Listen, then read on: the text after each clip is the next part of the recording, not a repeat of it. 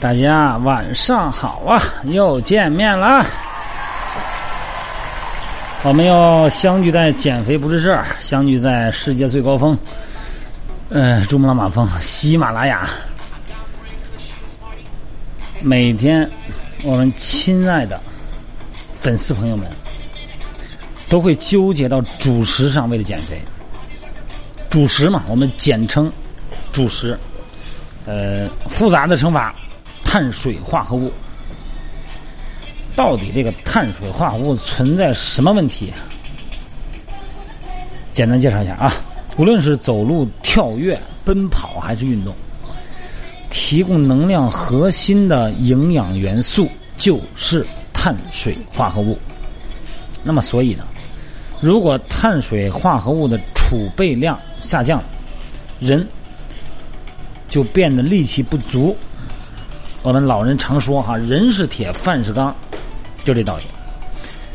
嗯，不久呢就要进行马拉松比赛的选手们，长时间哈长途距离游泳的选手们，什么环法自行车的英雄们啊，为了能够在肌肉中最大限度的储存碳水化合物，会实行特别极端的运动和饮食计划。在几天里头，他们都会进食很少的碳水化合物，然后进行高强度运动，对碳水化合物呢进行分解，然后再低量的摄入碳水化合物，然后保持高强度运动。在几天里，他们会重复这种行为，让咱们体内储存的碳水化合物的储量降到最低，然后在比赛前几天。他们会食用大量的碳水化合物，作吗？他们不是。他们之所以会如此极端的办法，就是为了让运动中最为重要的能量源碳水化合物尽可能多的储存到肌肉中。肌糖原呢？因为碳水化合物的储备量越多，比赛的时候力气就会上升的越高，可以得到更好的运动成绩。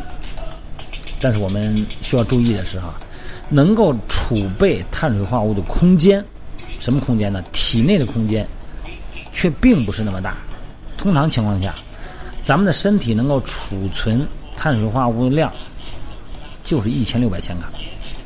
大概呢是在肌肉里边储存三百克，在肝脏里边储存一百克。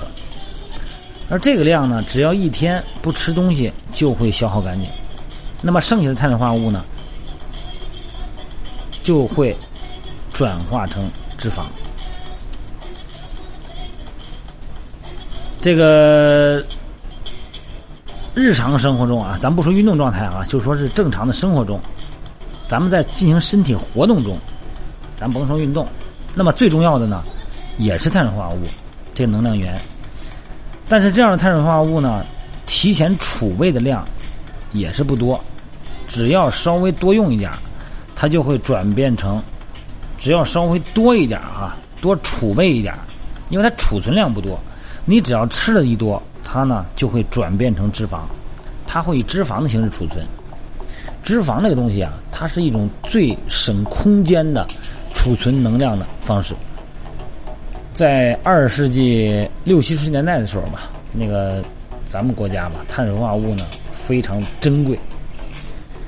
但是呢，如今呢，生活的身体活动的时间明显的少了，由碳水化合物组成的食物呢，却到处都是。所以呢，对于现代人而言，什么人是铁，饭是钢啊，这个钢这句话就不那么重要了。也就是说呢，我们生活在碳水化合物过剩的社会中，不按照国家水准进行运动的话呢，作为平凡的这个。超过一定年龄段，比方三十岁以上的人，只要是知道自己每时每刻都在摄入碳水化合物就可以了。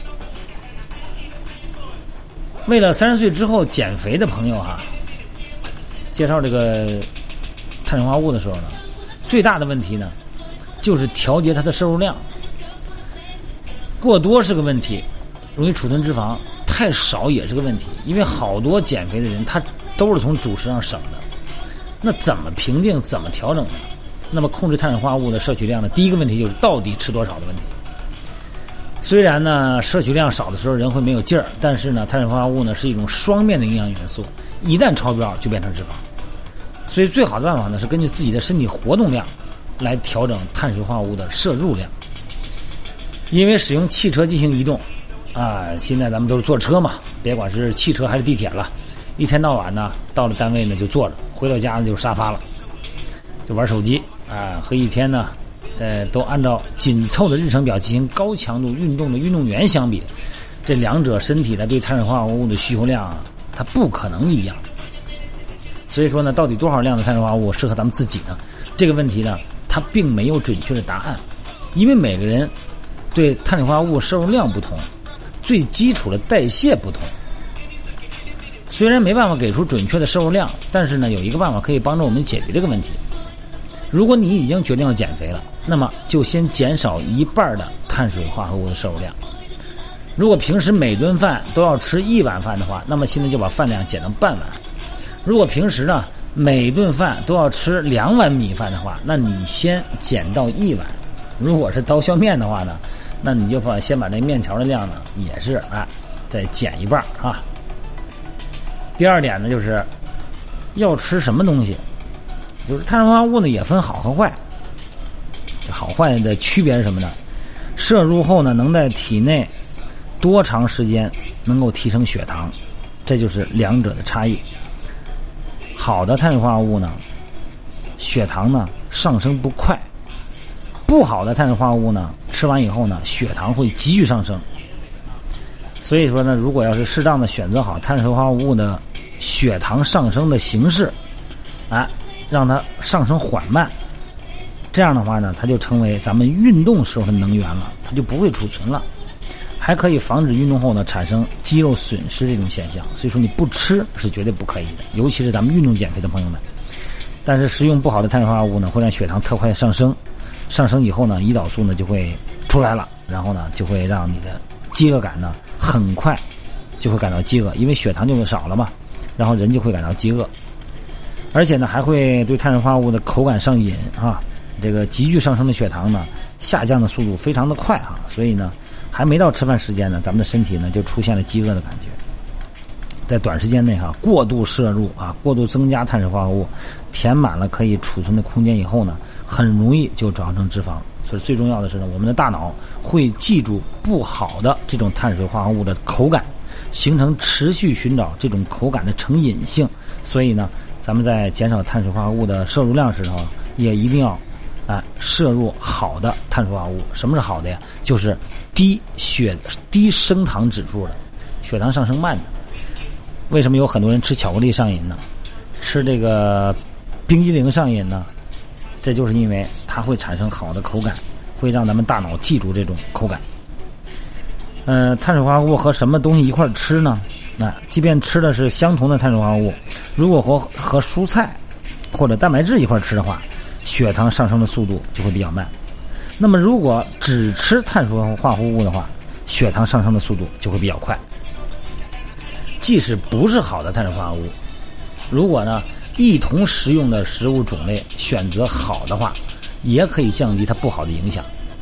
用白面粉做成的刀削面，咱举例子啊，如果啊，用泡菜加上只用刀削面做的这个，只用白面做的刀削面，那么这个时候呢，我们的身体呢将承受不好的碳水化合物所带来的不好影响，升糖太快啊，升血糖太快。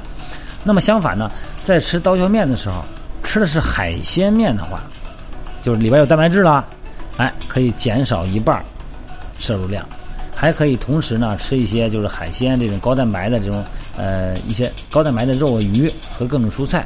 就可以大幅度的、大幅度的降低不好的碳水化合物带来的不好的影响。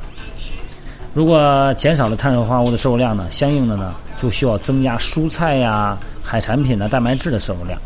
蔬菜呢，嗯，和这些海产品中呢含有我们身体无法吸收的叫纤维素的碳水化合物。纤维素它可是碳，它它它就属于碳水化合物啊，但是它的这个体积比较大。哎，人不容易吸收，而且呢，容易填满胃，产生饱腹感。所以说呢，如果想吃沙拉的话呢，最好避开充满碳水化合物的高热量的色拉酱。如果一样用色拉酱的话呢，不要撒在蔬菜上，在蔬菜上呢稍微沾一点就行，这样多多少少呢可以减少色拉酱的摄入量，借点味儿不就完了吗？哈，纯蛋白质呢也可以让我们增加饱腹感。所以一旦提到了纯蛋白质摄入量呢，有的人就会啊多吃鸡胸啊、鸡蛋呢。其实除了这些以外啊，很多的这个提供蛋白质的食物它都有，比方说海产品、红色的肉啊，还有这种大豆蛋白啊，它都接近于咱们的必需氨基酸。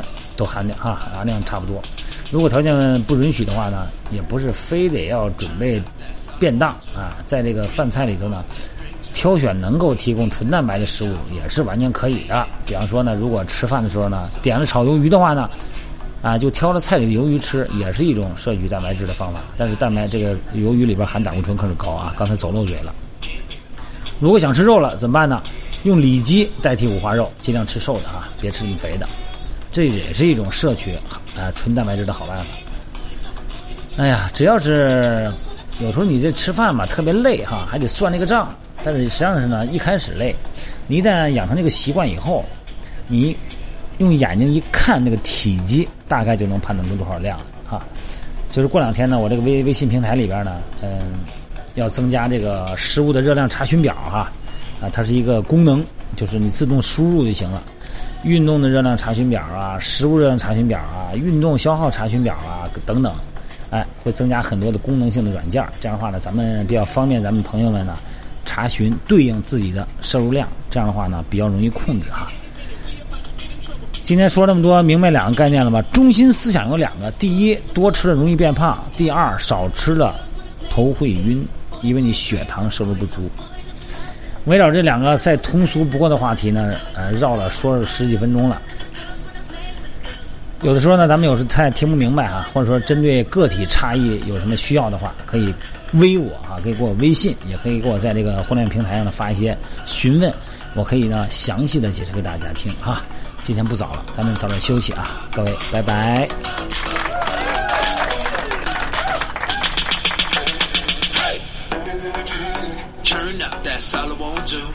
Drink up more, drink two, repeat like a deja vu. Stay lit.